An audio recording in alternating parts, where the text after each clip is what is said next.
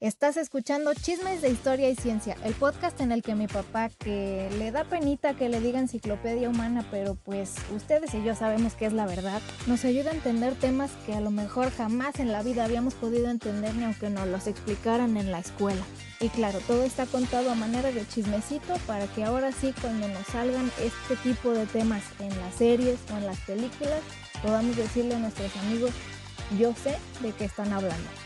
Pero bueno, ya sin más introducción, vámonos al tema de hoy.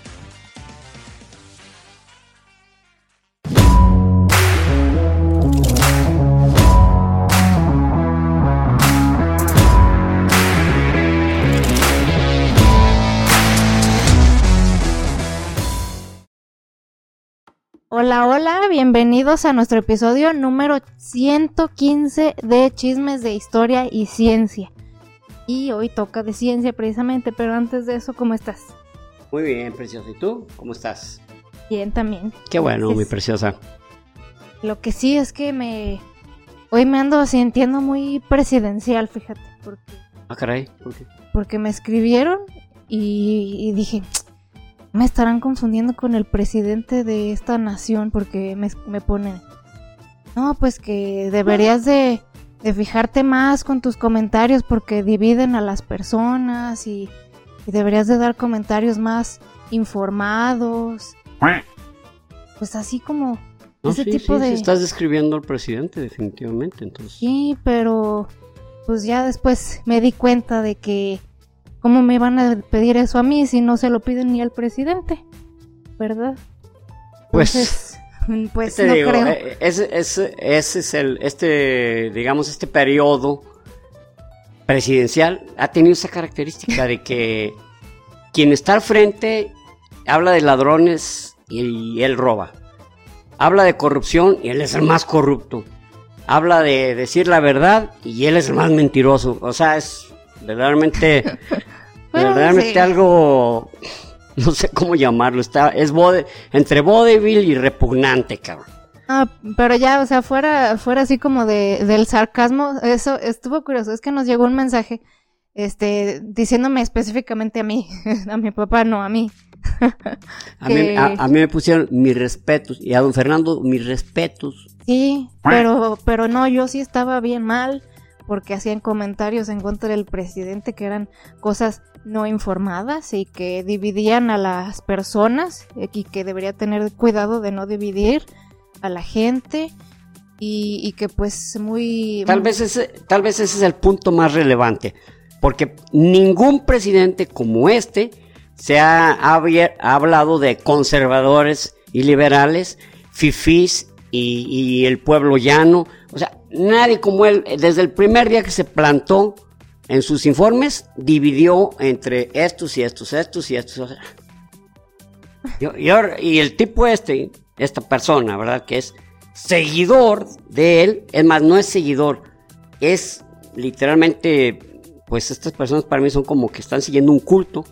es un culto a la personalidad. Es un culto a la Entonces, personalidad. Entonces, este, le, le dice a Rubí que no haga comentarios que dividen.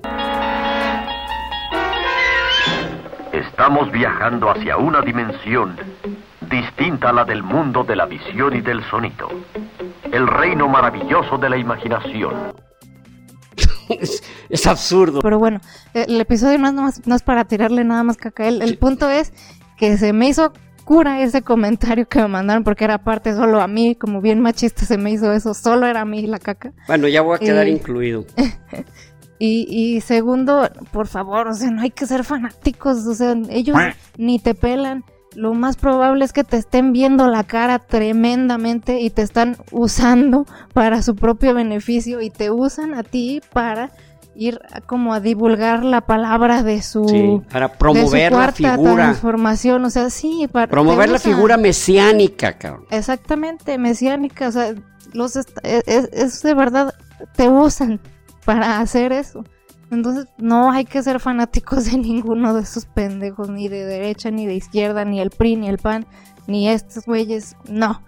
O sea, de verdad, hay que ser, hay que tener criterio propio y no creerse que, una persona por ser de tal lado o de otro lado va, va tiene todas las mejores intenciones, es, es ingenuo es súper ingenuo pensar que una persona que llegó al poder de manera tan extraña, o cualquier persona que llegó a un puesto de poder tan alto, tiene muy puras blancas intenciones y todo lo que hace es para el beneficio de los demás menos de él.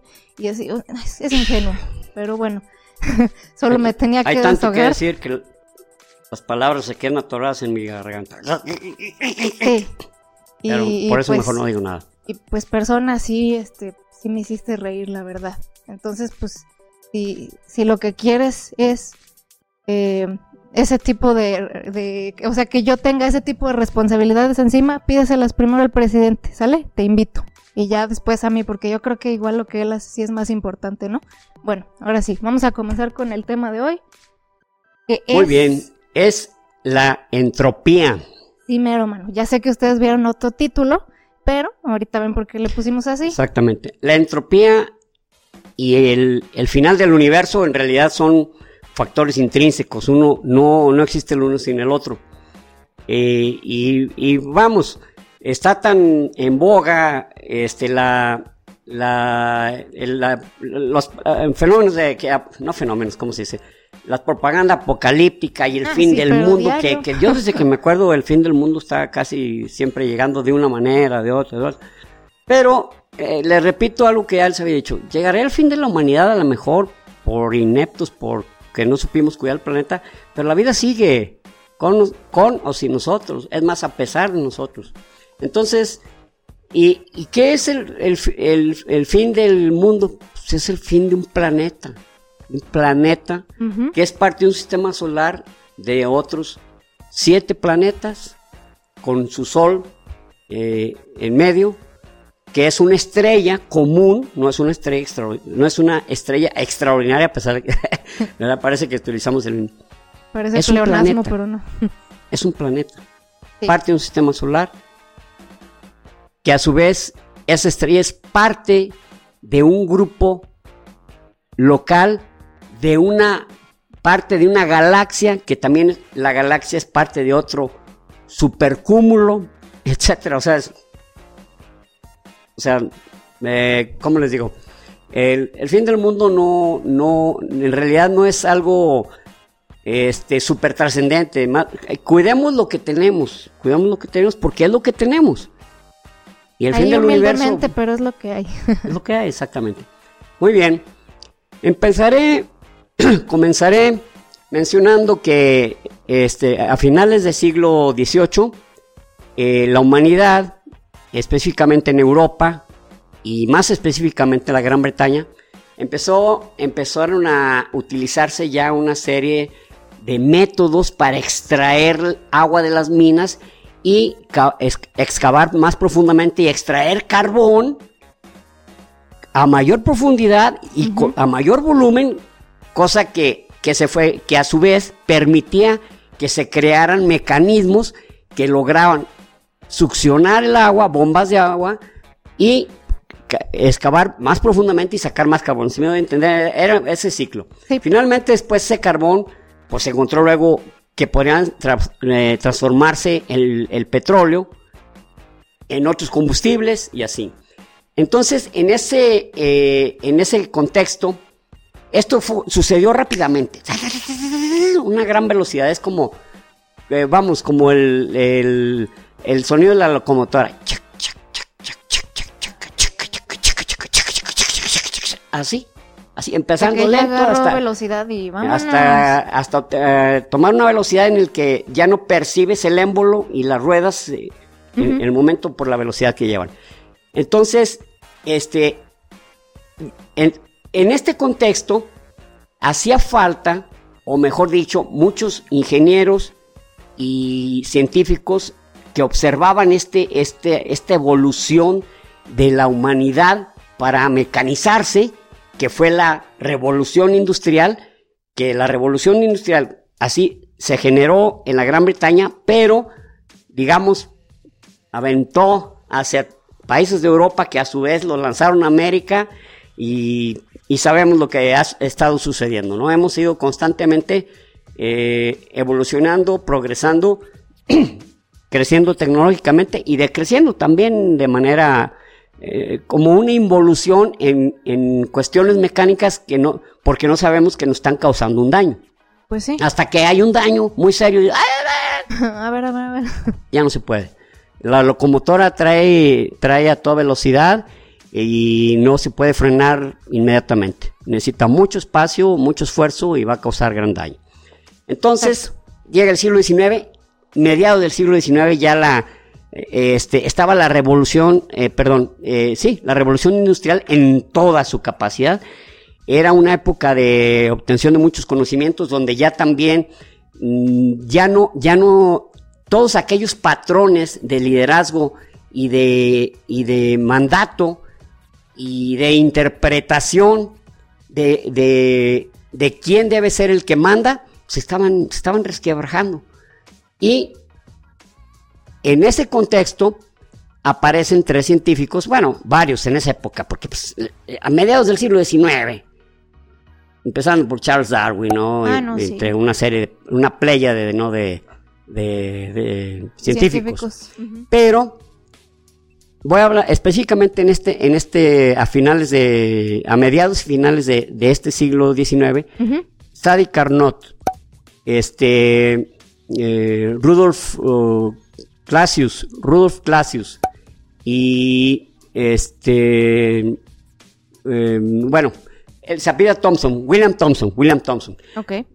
este, em, fundan, bueno, lo llamaré fundar, pero, pero la termodinámica. ¿Por qué?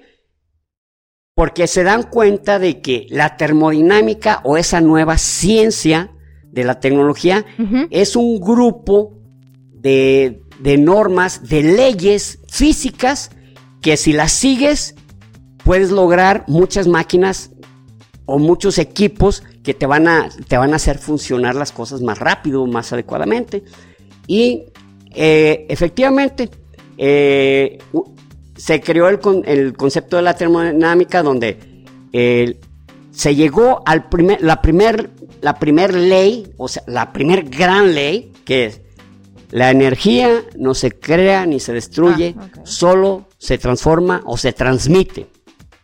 Ah, ok, bueno. Entonces, en, eso, en ese mismo plano, se ve que la energía calorífica, leña, carbón, le generas temperatura al agua y la dejas salir por unos solos puntos y genera que golpee unas paletas o que genere unas propelas y genera un movimiento mecánico, energía mecánica, o sea, Sí, de energía sí, calorífica a energía mecánica y luego energía cinética porque hace caminar un equipo. Sí, exacto. Entonces, de ahí que fue donde se dieron, ah, caray, espérate, la energía no está perdiendo, solamente está transformando. Pero hasta la fecha, a la fecha, que estoy hablando, por ejemplo, de, de aviones reactores, donde se utilizan motores poderosísimos, ya les habíamos hablado de las dos empresas que, bueno, son tres empresas que, que hacen aviones para reactores, este, de, de guerra, que son unos motores poten- potentísimos, eh, White and General, General Electric y, y Rolls Royce.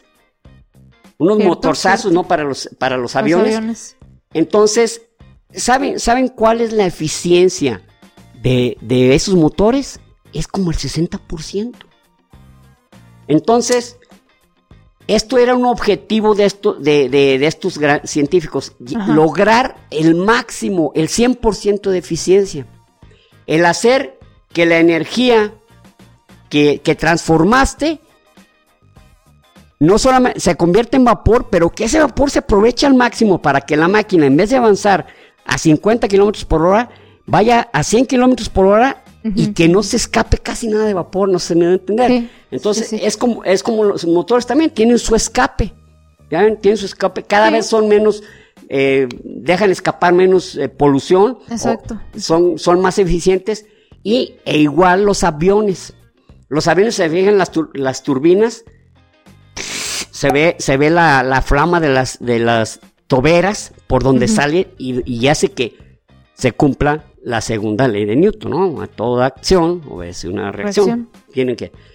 en- si la máquina fuera, si, si los, eh, digamos, estas aeronaves fueran 100% eficientes, ni Ah. siquiera se vería el fuego. Porque Porque quiere no decir que aprovechaste toda la energía para que funcione, para que vuele. Este es un objetivo de la, de la termo- termodinámica, pensando en que la energía no se crea ni se destruye, solamente se transforma. Entonces, eh, de ahí que, por ejemplo, los nuevos aviones tienen posquemadores, o sea, que el gas que escapa lo vuelves a quemar.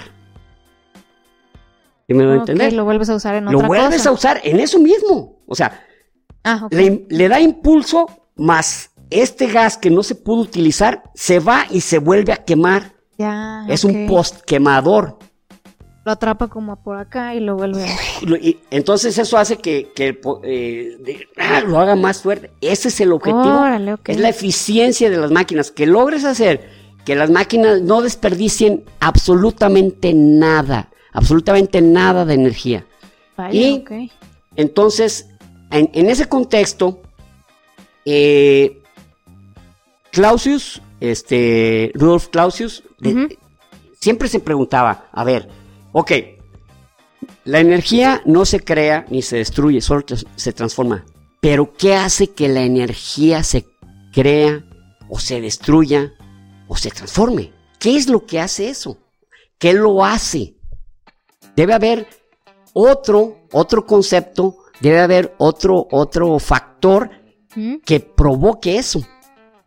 Y un día, tomándose una taza de café, al mezclarlo y ver el, el, este, cómo se genera un remolino, se da cuenta de que ahí estaba la clave.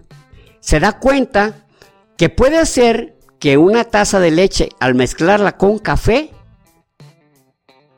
se va a transformar en café con leche, pero no podrá hacerlo al revés. Ah, claro. Ya no puedes separarlo. Ya no puede separarlos. Entonces él llamó a eso entropía. Él dijo, la entropía este, es, aquel, es aquel precio que estamos pagando, es aquella energía desperdiciada, es aquel, aquella energía desperdiciada que, que- que no logramos que se transforme completamente en un artilugio 100% eficiente.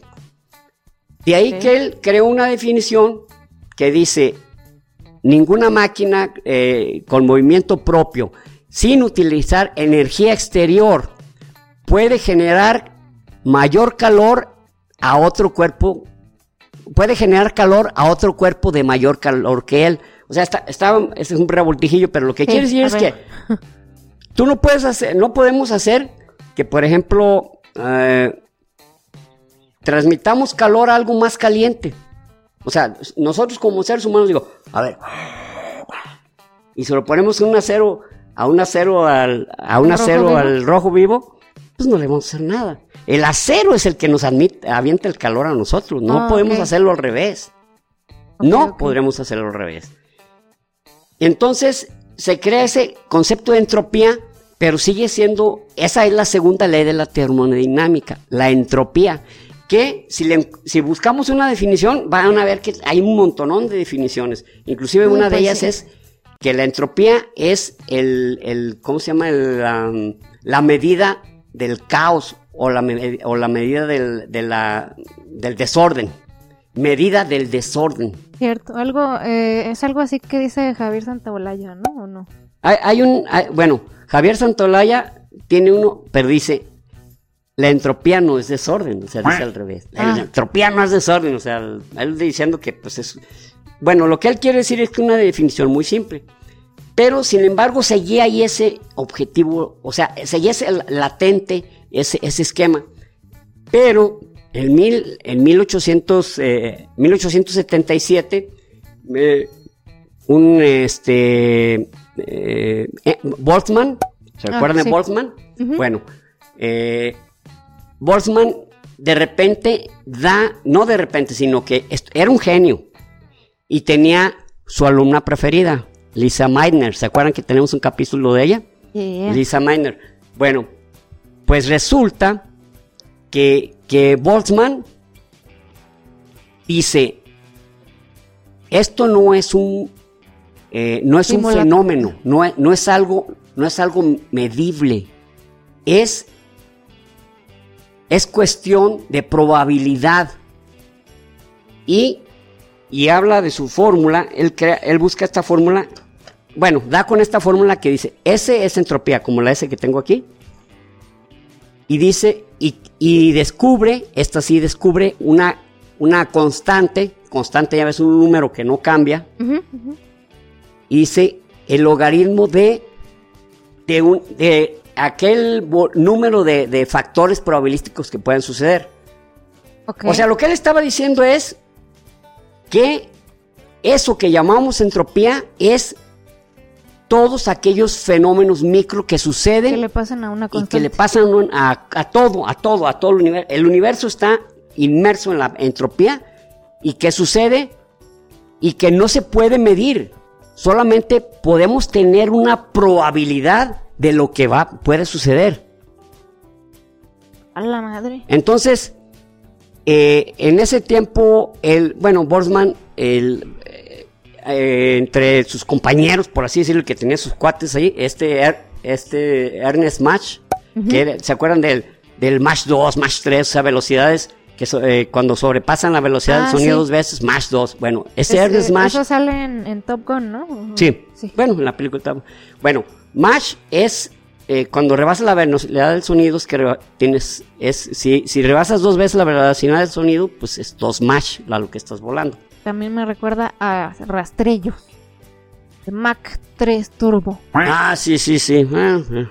Pues sí, pues sí. pues, a lo mejor es de rasu- para rasurarte un chingo, chingo, chingo, chingo, Sí. y te cortas todo, pero no le haces Mach. Para o sea, escucharse bien terminaste, cabrón. Oye, güey, eh, ¿quién te tocó animar? Lo que pasa es que agarró un Mach y fue rapidísimo el cabrón.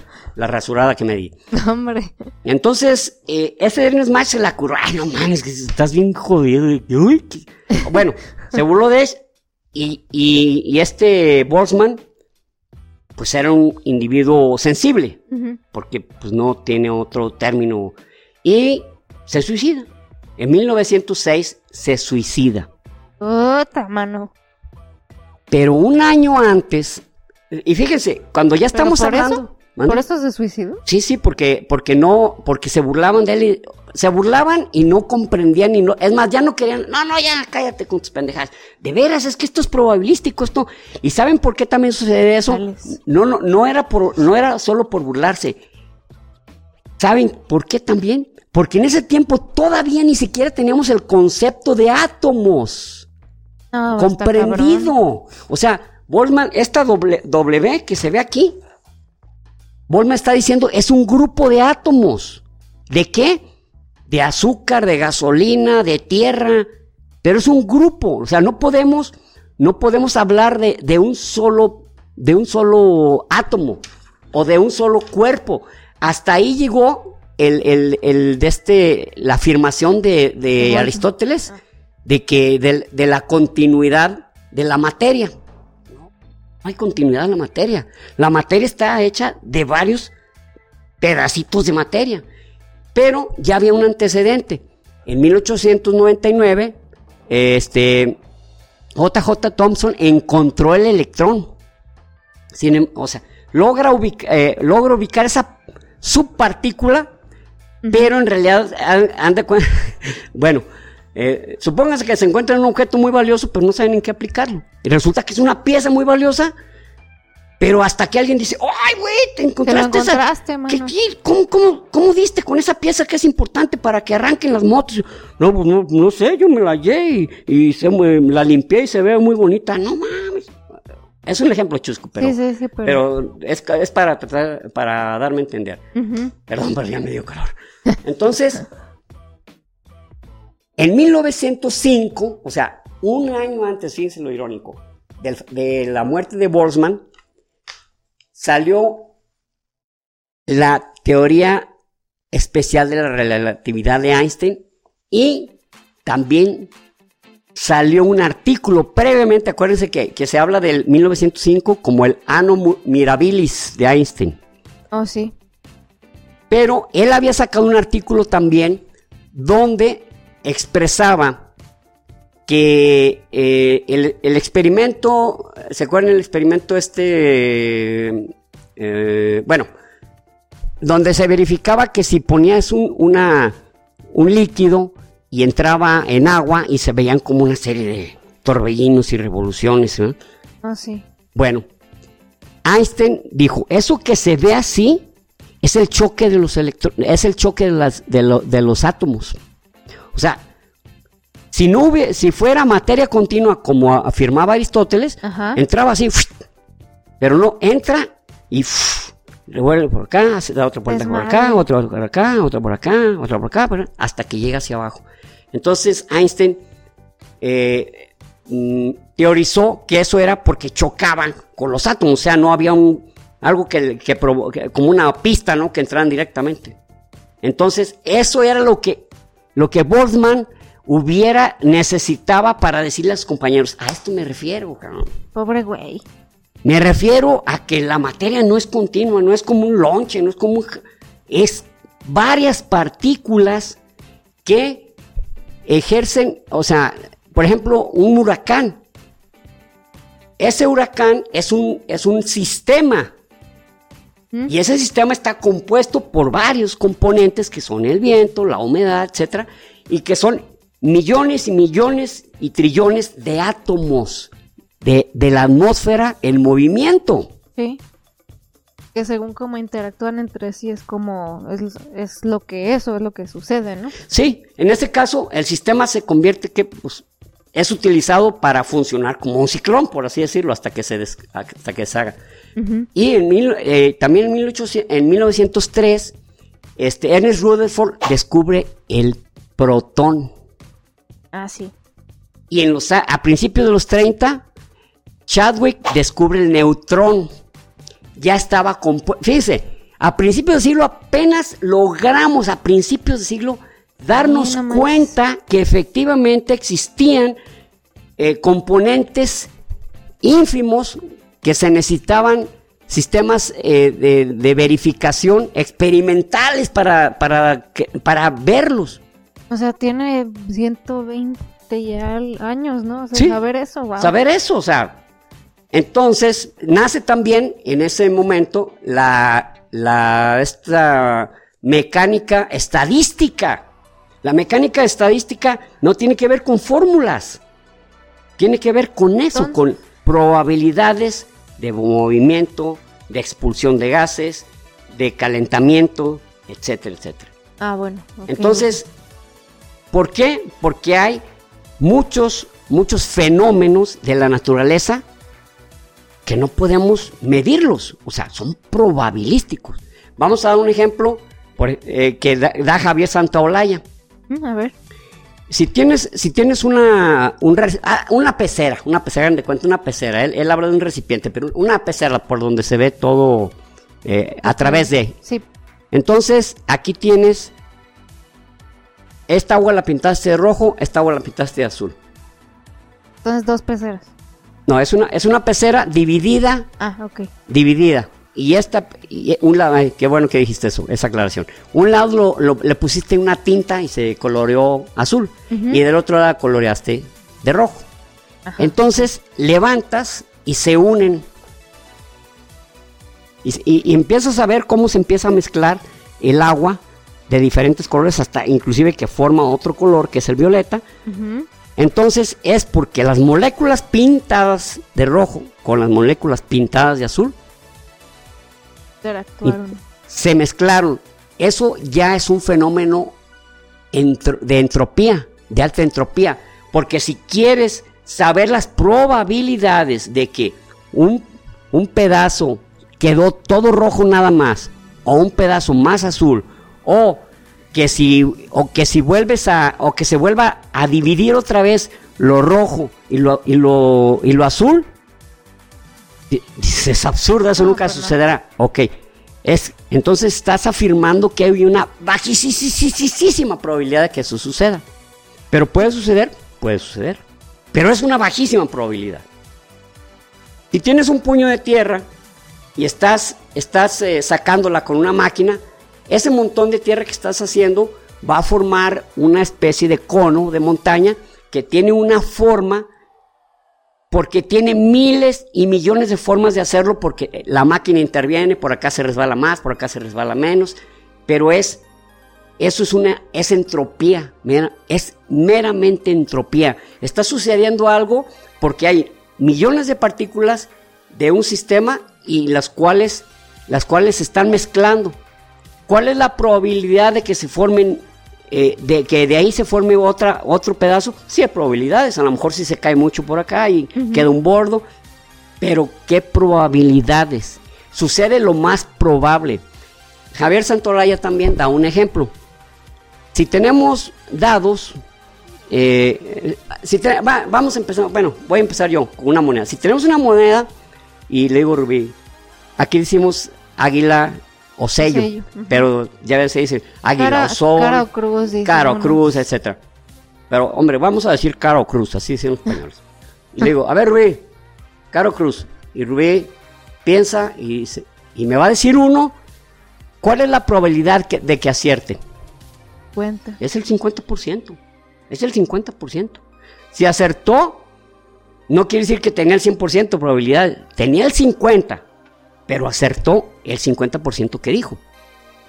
Y si tienes un grupo de dados, ¿cuál es el mayor número de veces que, puede caer el número, el número 2? Solamente una probabilidad. Porque con esos dos dados, si cae el 1 con el 1, 1 más 1, 2. Entonces hay una probabilidad. Dice, ahora, perdón, eh, eh, se suman dos, pero a ver, 3, bueno, 3 pueden ser 1 más 2 y 2 más 1. Hay dos probabilidades. ¿Verdad? Y si quiero 4, 4 puede ser 2 más 2, 1 más 3 y 3 más 1. Y 5, y así lo vamos haciendo, ¿no? El 5, pues 2 más 3, 1 más 4, 4 más 1 y, y 3 más 2. Uh y van subiendo. ¿Cuál es el, mayor, el de mayor probabilidad? El 7. ¿Por qué? Porque puede ser 1 más 6, 2 más 5, 3, más 4, 4. más 3. 6 más 1, ya habíamos dicho. Eh, bueno, fue el primero que dijimos. 1 más 6, 2 más 5, 3 más 4. Son los que podemos, 3. Y luego, 4 más 3, 3 más 2 y 6 más 1 son 6. Entonces, ¿cuál es el que tiene mayor probabilidad? El 7. Es igual acá. Por en la entropía, o sea, para el universo, el, universo no tiene nada personal contra, contra nadie. Ni a favor de Ni a favor ni en contra. Es más, todo es estadísticamente probable. De ahí que si hay choques de varios planetas, es, o perdón, o de varios cuerpos, es porque esa era la probabilidad de que sucediera. ¿Por qué? Porque fue la más probable en ese momento. Puede irse por aquí, puede irse por acá, puede irse por acá, puede irse por acá. Pero la más probable fue, salió por este lado y fastidió este planeta. Pero no fue personal, fue estadístico, fue un volado, fue... Fue un juego. Entonces, de ahí que medida de desorden, es, por eso, por eso Javier Santaolalla se molesta y dice, está mal, o sea, es, es cierto que hay desorden, pero se ve como desordenado porque suceden las cosas más probables. Pues sí. Lo menos probable es que si ustedes tienen un vaso con agua y le depositan dos hielos, se van a ir derritiendo porque un sistema que tiene mayor temperatura le está pasando al de menor temperatura, se van a derretir. ¿Cuál es la probabilidad de que se vuelvan a hacer al revés? Pues es una probabilidad casi cero. O sea, no va a suceder. Al menos que hagas algo tú, pues. Exacto. Entonces, a menos, o como dijo, como, como dijo este Clausius, a menos que un agente externo participe. Como en este caso, nuestro planeta tiene un agente externo que es el Sol, que hace que sucedan muchos factores probabilísticos que no sucederían si no estuviera. El cambio de estaciones, el calor, varias cosas, ¿no? ¿Por qué? Porque hay un agente externo, nos está proveyendo de temperatura y de luz. Sí, ahorita que dijiste eso de las probabilidades y que, se ve como un desorden y eso, me acuerdo que hace un tiempo escuché una, eh, bueno, eh, leí algo pues que, que me dejó pensando que era que una persona decía, oye, que, que, no sería muy padre que cuando te subas a un tren no sepas a dónde va, así que te lleve a algún lugar así al azar, ¿no? Y otra persona le contestó, dijo, a mí se me hace más padre saber que cuando me voy a subir sé exactamente a dónde voy a llegar y que, o sea, tiene, o sea, vas a, vas a hacer las probabilidades a que se haga lo que lo que tú quieres o lo que tú necesitas, o sea, que al final sea lo que tú necesitas. Entonces tú, a ti que se te haría como más, este, como más mágico, por así decirlo, a ti que se, se te hace más chido. O sea, no, tener un objetivo de llegar, decir, ¿sabes qué? Voy a tomar este, este tren para en una cantidad de tiempo llegar a Bangkok. Yo prefiero que sea así. Sí, yo también así. Pero, pero, o sea, siento que son como dos maneras muy diferentes como de ver las cosas, ¿no? es, que, es que en realidad, mira, aquí, aquí entre, eh, participa la entropía. ¿Qué te parece si hay un movimiento sísmico, deshace la, eh, provoca un daño en, en, la, en las rieles y se, y se, y se descarrila el, el tren? No es personal. Lo que pasa es que hubo un sismo que hay probabilidades de que suceda. Y al haber esa probabilidad, hay probabilidad de que se dañe o no se dañe el las vías del ferrocarril. Y si eso sucede, hay probabilidades de que haya 100 muertos o 2 muertos o no haya muertos. Todo es probabilístico. es probabilístico, ¿se me va a entender? Sí. Ahora. Eh, pero en este caso digo, lo que está chido pues creo yo. Sí se, o sea, si lo ves de una manera como más mágica, dices, ay, qué padre poder llegar a donde, así sin saber, a cualquier destino. Pero creo que es más mágico que de todas las probabilidades que puede haber, te va a cumplir la que tú necesitas. Así es, así es. Así es.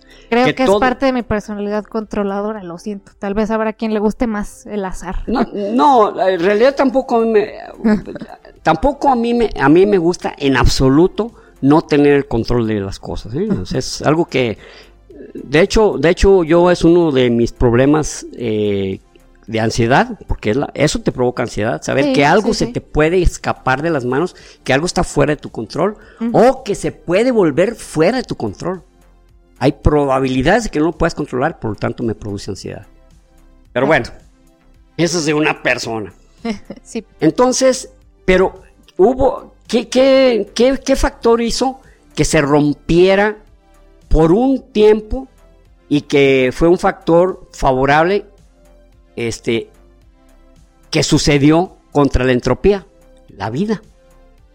Porque hace 3.800 millones de años que aparecieron las primeras células, perdón, los primeros eh, microorganismos unicelulares lo que hicieron es, fue luchar contra la entropía, la entropía del, cosmos. Pero ¿qué pasó? Que también hubo muchas probabilidades favorables que le ayudaron.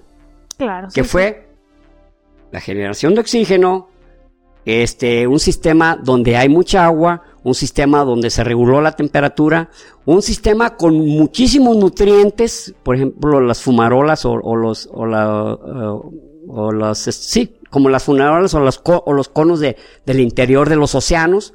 Entonces, todo eso son... Sin agentes externos tóxicos.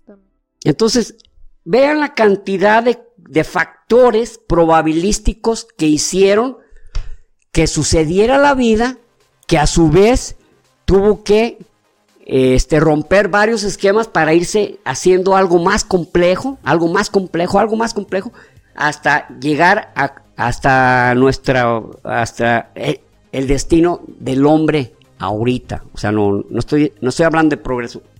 Probabilidades, probabilidades, porque recuerden que hubo un, ha habido cinco extinciones, en la del Cámbrico, que el 90% de, de los este, seres vivos desapareció. O sea, entonces, y eso fue un factor probabilístico. No crean que también el, el vamos, hubo una eh, hubo una especie eh, conspiración del universo para joder este, a la Tierra, ¿verdad? Ajá. Sí, ya, Eh, ya ya mataron a esos güeyes, ya que Ay, mueran. para que se les aplique. No, bueno. Que que de hecho hay un movimiento, bueno, no diré movimiento, digamos que hay un pensamiento, una línea de pensamiento que dice que dice que, que si tú te verdaderamente crees en algo y asumes que sucederá, el universo conspirará a tu favor. Mm, está bien ser positivo, pero eso es muy poco probable. Es muy, es muy poco probable que el universo participe para que se cumplan tus deseos. Es- ¿Quién sabe si de verdad lo creen así literalmente o simplemente es una manera de decir enfócate en el camino o a la meta a la que quieres llegar? eh, Yo lo para mí es eso. así. Para mí es eso. O sea, si realmente te convence, si realmente lo quieres, si realmente lo deseas, vas a aplicar todos los factores Necesario. favorables, necesarios e inclusive dolorosos que tengan que suceder para tú cumplir esa meta. Pero no porque el universo está conspirando, pues eso no, no va a suceder. El, al Ya. uni- el universo es prisionero de la entropía. Desgraciadamente. El universo ni siquiera se puede mandar solo. Y tú crees que te manda solo, pero no. Ahora, también esto dio, dio a, a- a un misterio. Bueno, a ver. ¿Qué hace que suceda esto y que a su vez no se pueda deshacer y que a su vez no pueda retroceder?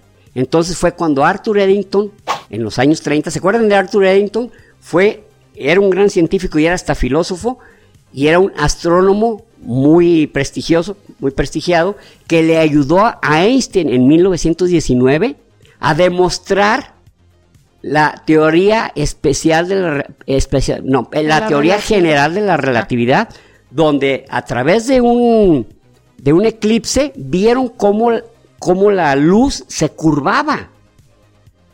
Ese fue Arthur Eddington.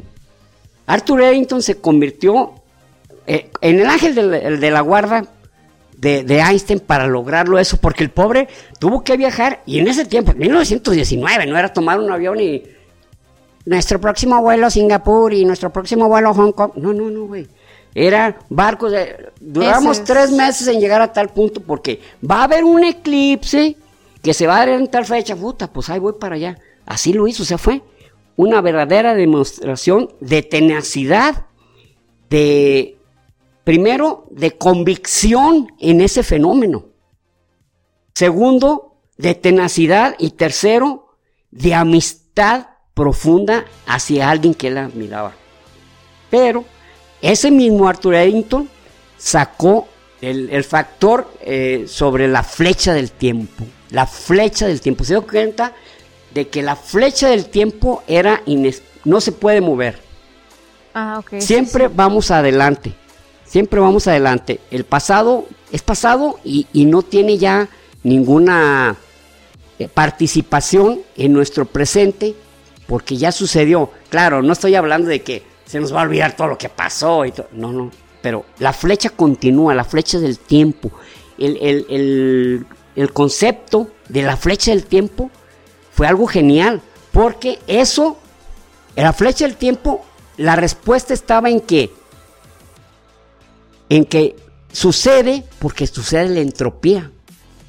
La entropía, o sea, se sigue generando choques, formación de nuevas, de nuevos este, estrellas, destrucción de otras estrellas, formación de nuevos planetas, generación de nuevas galaxias, choque de galaxias, formación de agujeros negros, choque de agujeros negros. Eso es la entropía, son probabilidades y todas van hacia adelante. La flecha del tiempo es una fantasía que se puede retroceder. Como dijo Juan Gabriel, ya lo pasado, pasado. No me interesa. No, pero no es de Juan, es de Juan Gabriel. Juan Sí. ¿no? Bueno, ok. Bueno, esa, esa la cantaba José José, pero bueno. Ah, tal vez sea José. José José cantaba. Ya José, lo pasado, José, pasado, José, José. no me interesa. Eso mero, sí, cierto. Perdón, Juanga, este, pues ya, ya te... Es que sabes que Juan Gabriel fue tan prolífico, fue tan prolífico que a veces a lo mejor le anda uno eh, colgando más santos de los que de los que tiene. Pero bueno, Efectivamente la flecha, la flecha del tiempo va hacia, hacia el frente, hacia el frente, hacia el futuro que tampoco conoce. Mm, y ¿cierto? la entropía avanza y hace avanzar el- a- al tiempo. Ok. La flecha del tiempo inició, inició con el Big Bang. De ahí fue como el arrancan. Y conforme fue avanzando el Big Bang, recuerden que ya hicimos un, un, eh, un capítulo sobre el Big, el Big Bang, el- la gran explosión, que después surgieron otras teorías que, que, des- que a lo mejor que el universo podía eh, desaparecer en un Big Bang, un rebote y luego volverse a hacer, o en un Big Crunch, volverse a comprimir. Sin embargo, esas teorías no, no, tienen, no tienen mucho fundamento, Fundamento, porque si se, si vuelve, si se deshace, pues ya queda deshecho. O sea, si hay un rebote, pues. Y por eso la flecha del tiempo también no, no podría hacer retroceder, porque la entropía, tendrías que deshacer la entropía. O sea, si dices, ah, ¿sabes qué? Quiero, voy a volver hacia donde estaba, donde me vivía mi abuelo. Ok. Si, vive, si, te, si retrocedes 20 años, resulta que la tendrías que hacer que la entropía volviera a hacer unas mismas piedras, crecer un mismo árbol, un arroyo, volver a que el agua circulara, que esta presa desapareciera, que esta persona reviviera. ¿Sí me va a entender? Sí, O sea, sí. no puedes hacer una sola cosa, volver con tu abuelito. Tener, querer retroceder la flecha del tiempo ya es imposible. Ya, ya la, la entropía se encargó de llevar la flecha hacia adelante y en ir destruyendo o rehaciendo factores. Si todo está igual que en ese tiempo, quiere decir que es otro espacio también diferente, no, Es- no es el mismo. Sí, que de hecho sí tiene cabida eso de los multiuniversos, eso es algo que está, pero pues sí, puede volver a... Pero este, nuestro universo, nuestro universo va hacia adelante, va hacia adelante. Y dentro de 4.500 millones de años, nuestra estrella se va a hacer una enana roja que va a destruir algunos planetas. Y en 10.000 millones de años, ya nuestra, nuestra estrella más cercana, que es Próxima Centauri, como es una enana roja, enana roja, no es una gigante roja como se convirtió en nuestro planeta. Ok. ¿Qué va pasando que algunos planetas, digo, perdón, algunas estrellas, si exceden el límite de, Chandrase- de Chandrasekhar, se harán unas enanas, enanas blancas. Y si, y si exceden, exceden, perdón, si exceden el límite de eh, bueno, Volksman, no, ese no. eh, es, eh, bueno, eh, eh, Wolfgang Amadeus Mozart. bueno, Sí, eran tres nombres, ¿no? Eran tres nombres. Son tres nombres. Este, no nos acordamos ahorita, pero lo más probable es que ustedes se acuerden. O si no, así se los ponen. sí, aquí se los pongo. Mm, Ese, ese, eh, esa constante, si, si llegaron a ese tamaño, pues se van a hacer un agujero negro. Y están lo- los agujeros negros supermasivos que aún no sabemos cómo se originaron porque no pudieron ser de una estrella. O sea, una estrella al, al pasar, vamos, al pasar cinco masas solares ya se convertiría en un agujero negro. Ahora, un agujero negro que es millones de veces más grande que un agujero negro común o que otras estrellas, no, no conocemos su, su origen. El más probable es que haya se hayan estado uniendo agujeros negros, agujeros Ándale. negros, agujeros negros, agujeros negros hasta, hasta Así ir creciendo, supermasivo. hasta que se hace supermasivo, exactamente. Entonces, conforme van ocurriendo estos fenómenos, las gigantes rojas estallan, este, y luego se generan las enanas blancas, luego las estrellas, de- luego después, según su tamaño, si es el límite de, de Chandrasekhar, se convertirán en una estrella de neutrones Sí. y va continuando millones de años. Las enanas rojas, como Próxima Centauri, tienen la característica de que tiene planetas alrededor, pero, pero su, eh, su consumo de energía es muy lento. Entonces, va a sobrevivir otros 10 mil millones de años después de que nuestro planeta se haya desaparecido. Porque se está cociendo a fuego lento. Va- exactamente, va a fuego lento, va a fuego lento. Y así, esas enanas rojas que son las, las más longe, las que van a durar más tiempo, las, las gigantes rojas, las gigantes azules, las van a ir desapareciendo porque están consumiendo, consumiendo su combustible. o sea, la entropía se está cumpliendo. Estás haciendo, estás haciendo que el cubo de hielo que metiste al vaso de agua se derrita. Ya tienes nomás agua, ya no tienes más cubos de hielo. Se hicieron pequeños un tiempo y quedaron pequeños, pero ya no hay nada, ya no quedó nada. Ya no quedó nada de esas estrellas. Luego, las enanas blancas, ya no, habrá mucho más enanas blancas porque es lo que más probablemente quede, o sea, tiene mayores probabilidades porque lo demás se fue consumiendo, la energía se fue consumiendo. Y las enanas blancas van a estar ahí, van a ser los únicos destellos que vamos a ver en, el universo, pero que vamos a ver, que va a haber en el universo. Es lo único, enanas blancas. Y después esas enanas blancas se convertirán en enanas negras, porque como consumieron su combustible, van a quedar, ya no, se, van a apagar.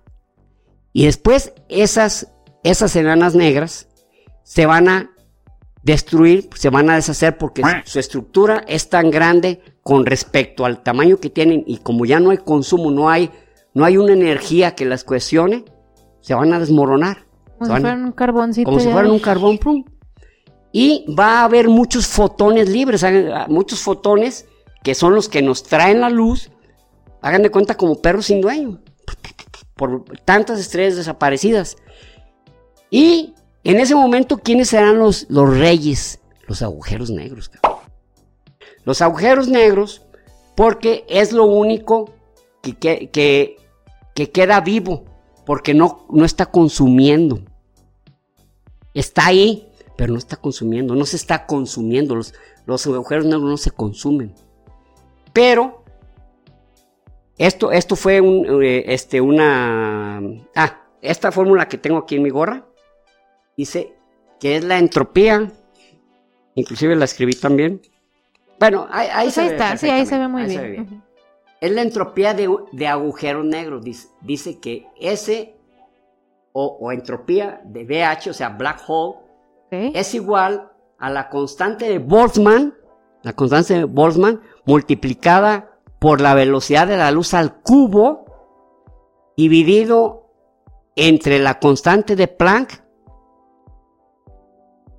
multiplicada por 4 y multiplicada por la constante gravitacional de, Newton. Y todo eso, el resultado queda multiplicado por el área del, agujero negro. Entonces, hay diferentes entropías. El agujero negro, los agujeros negros tienen una entropía. No, no, hay solo dos. La que rige el universo y la que rige a los agujeros negros porque les recuerdo que los agujeros negros son los únicos... No respetan. Que, eh, son los únicos mm, fenómenos estelares donde la teoría de la relatividad y la mecánica cuántica participan.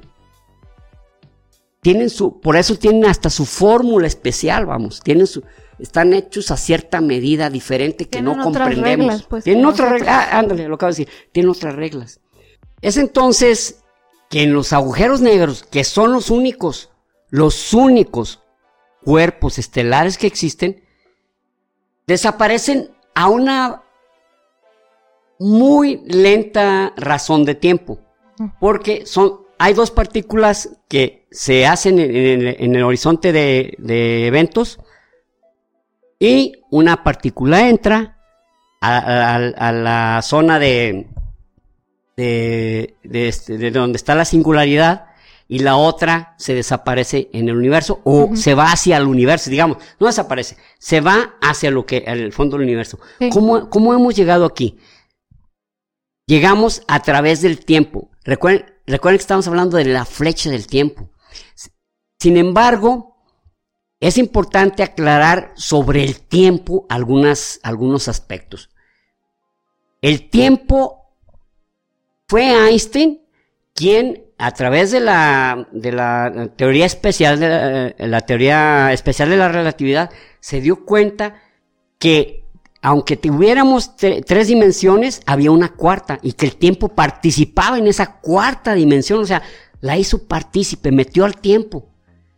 De ahí, de ahí que varios aspectos de nuestra vida, este, los medimos, vamos, los relojes, por ejemplo, se fueron haciendo cada vez más complejos y, ya, este, a través de sistemas, sistemas, este, mecánicos muy precisos, se, se verificó o se logró medir el tiempo según nosotros, ah, porque nosotros lo medimos conforme a cómo da vuelta nuestro planeta alrededor del Sol. Y hablamos de todo el universo en años, pero en los años de nuestra Tierra. en los años de nuestra Tierra. Y eh, fue en los años 60 cuando se creó un sistema súper preciso de medición porque estos sistemas mecánicos, cada tres meses, por ejemplo, se retrasaban 10 segundos. Y, pero a través de un sistema que es, que es lo, que se llama la, eh, la variación del cesio, del cesio, de la, que, es un eh, elemento. Este, se, se hizo un reloj, el cual solamente hasta 300 millones de años le falla por un segundo. Pero ahora resulta que hay uno nuevo que, bueno, eh, que es el de, mm, bueno, e, este, este lo que hace es que a los 4.500 millones de años hay una variación de un segundo, o sea, súper exacto, súper recontra exacto, pero con respecto a la Tierra es más, ni necesario, porque ya ni siquiera vamos a estar, cabrón. Sí. pero, y aparte, nuestro tiempo no es el mismo del otro. Ahora, Einstein se dio cuenta de que conforme el universo, o mejor dicho, había una gravedad, un agujero negro, el tiempo era diferente del tipo que estaba afuera con el, respecto a la persona que estaba cerca del, del horizonte de eventos. Entonces el tiempo no es el mismo. El tiempo, la flecha del tiempo no es igual para todos transcurre siempre hacia el frente, siempre hacia el frente, siempre hacia adelante, pero el, el, pero no, no es una constante, no es una constante aplicable a todo el universo. Y llegamos con nuestra flecha del tiempo hasta ya, ya nomás hay agujeros negros. Estos agujeros negros, bueno, no estos, todos los agujeros negros, eh, tanto los que se formaban por las estrellas como los que hace rato no nos acordamos. Tolman, Tolman Oppenheimer, Volkov. Es el límite Tolman, Oppenheimer, Volkov. Eh, como van deshaciéndose lentisís, pero lento, lento, lento, lento, lento, porque imagínense el tamaño de esos monstruos y entrando una partícula, bueno, son varias, pero para el tamaño es muy poquísimo.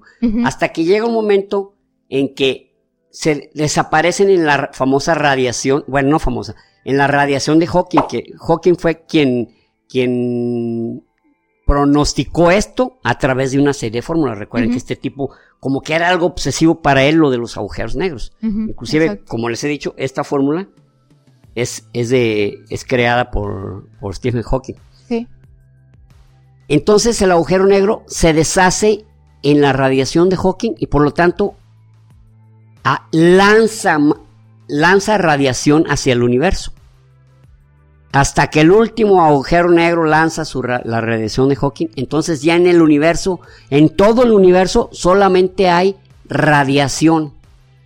Solamente hay radiación, todo el universo.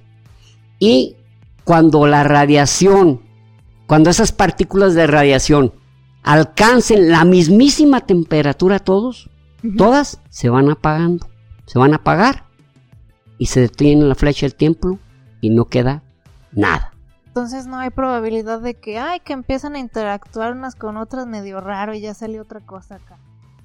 ¿Interactuar cómo? O sea, las partículas o los... que se forme otra cosa. No, no, no, no, no, no, no, no, no, no, es que no, o sea, no, no sucede eso porque en realidad la entropía lo va deshaciendo.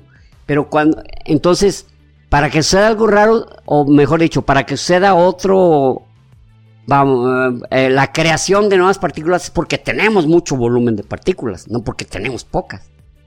Y en realidad la, flecha, la, la entropía lo que hace es deshacer.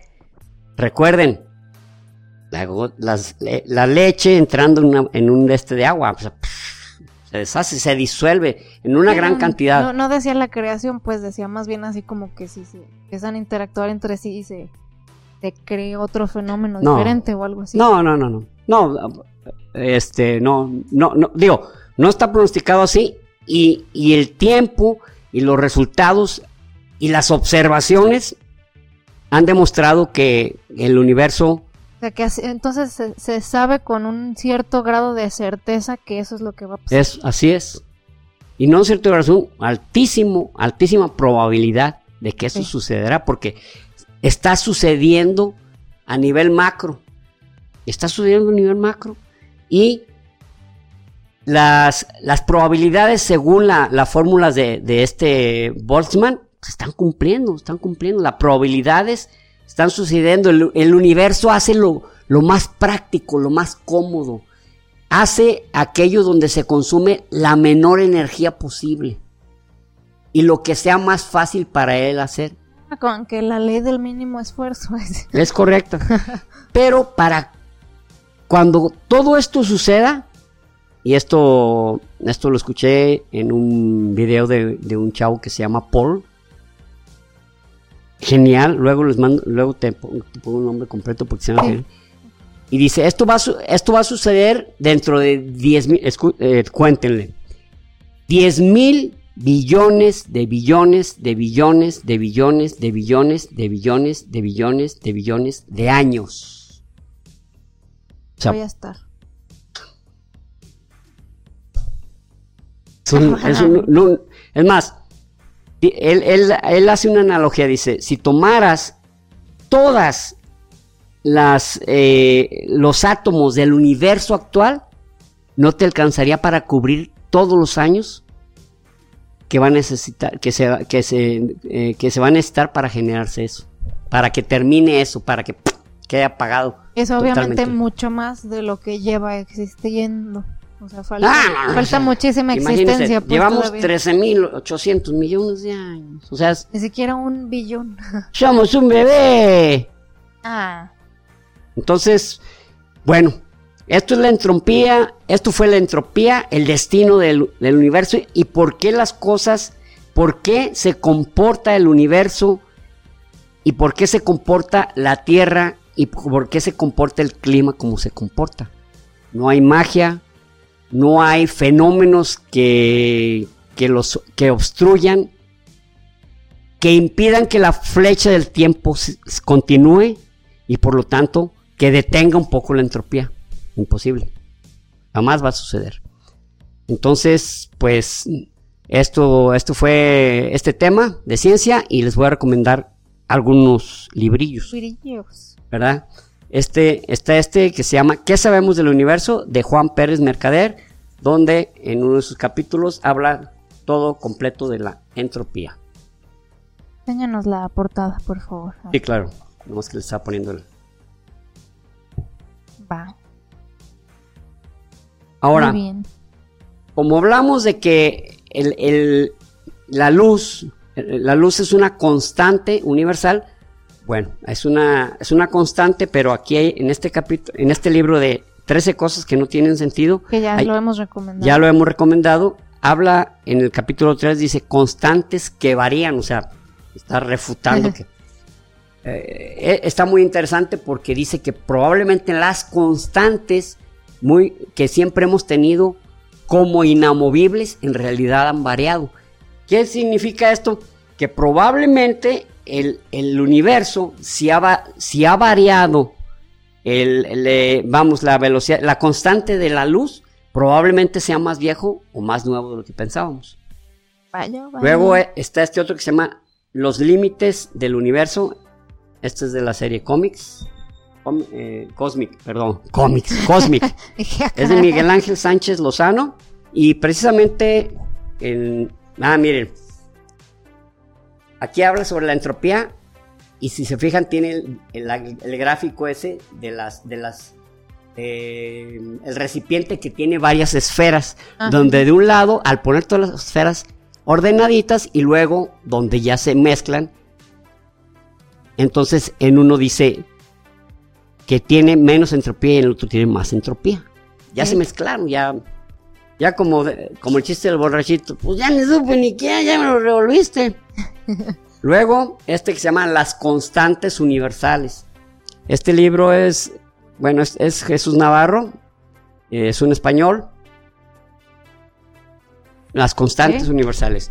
Este del, del fin del universo, El petróleo, dice. el fin del petróleo, perdón, ay, perdón, el fin, perdón, perdón, el fin del petróleo, eh, hay un capítulo, bueno, e- este libro me gusta por, por esto, porque habla de, de cómo, cómo mm, consumimos energía y cuál fue cuando, cuando, la re- cuando la revolución industrial realmente no era crear máquinas, era domar la energía, tomar la mayor energía posible y utilizarla en favor nuestro.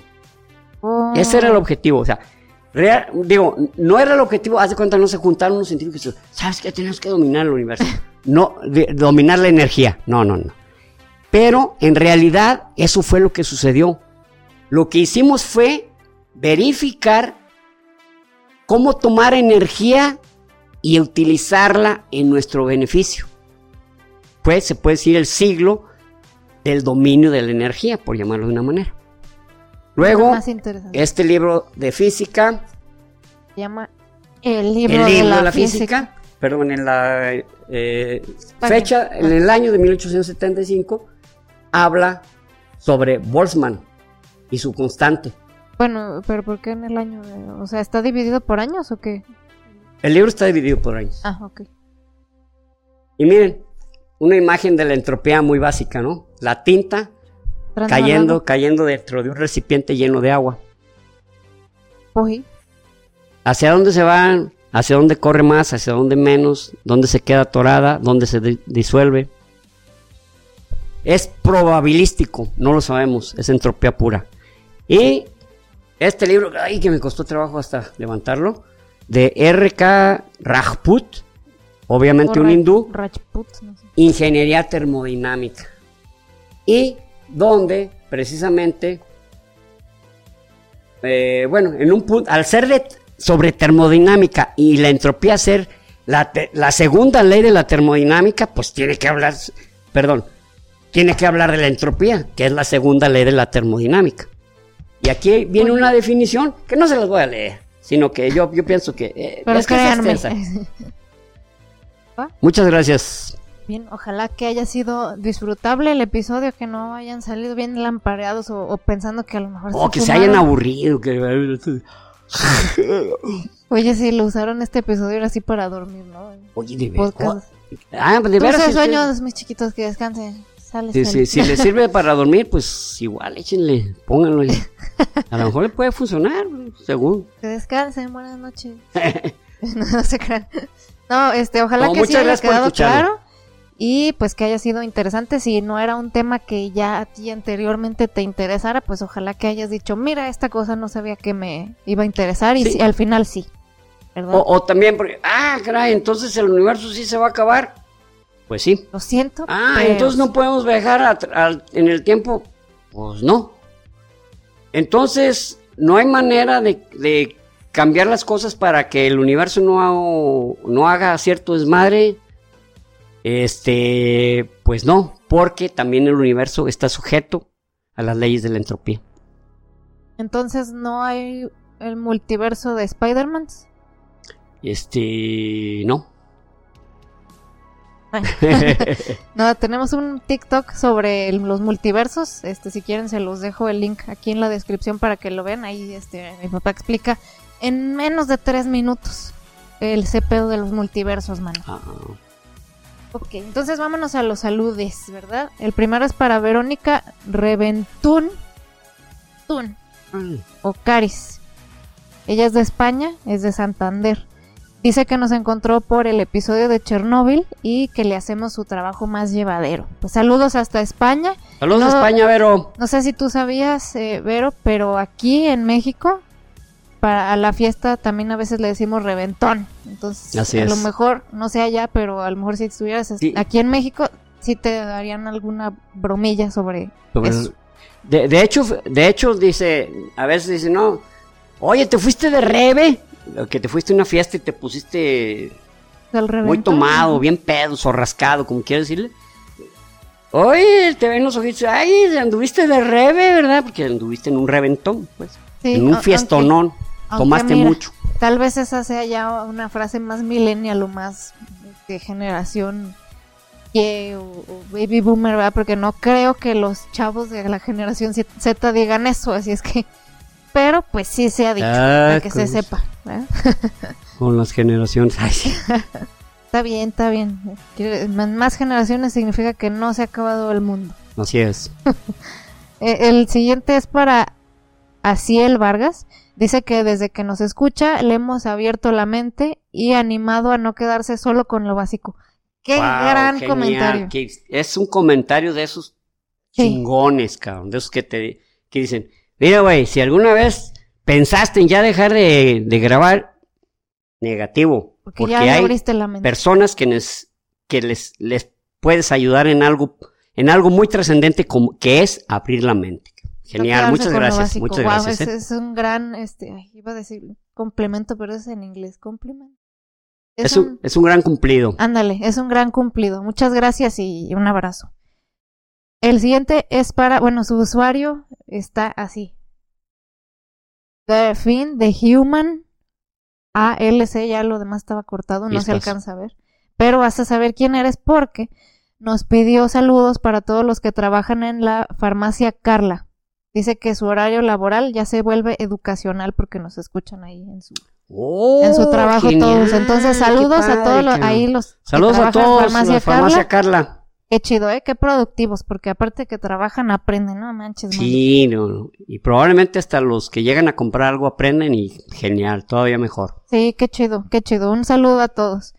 Y por último, es para Adán Puentes y Julio Villa, que nos hicieron cooperacha en los comentarios en la sección de gracias. Muchas gracias, muchas gracias. Así este, como ustedes nos mandaron gracias, nosotros les decimos gracias también. Para- hombre, qué, nos- qué chido, o sea, no, y no, es- no es así ya de que, ay, que están comprando saludos, no es eso, pero es que si nos hicieron cooperacha, pues cómo no les vamos Tenemos a que dar las gracias, tenemos que dar las gracias, ¿no? O sea, Y es, hay que corresponder por lo menos con lo más básico, ¿no? Es dar las gracias.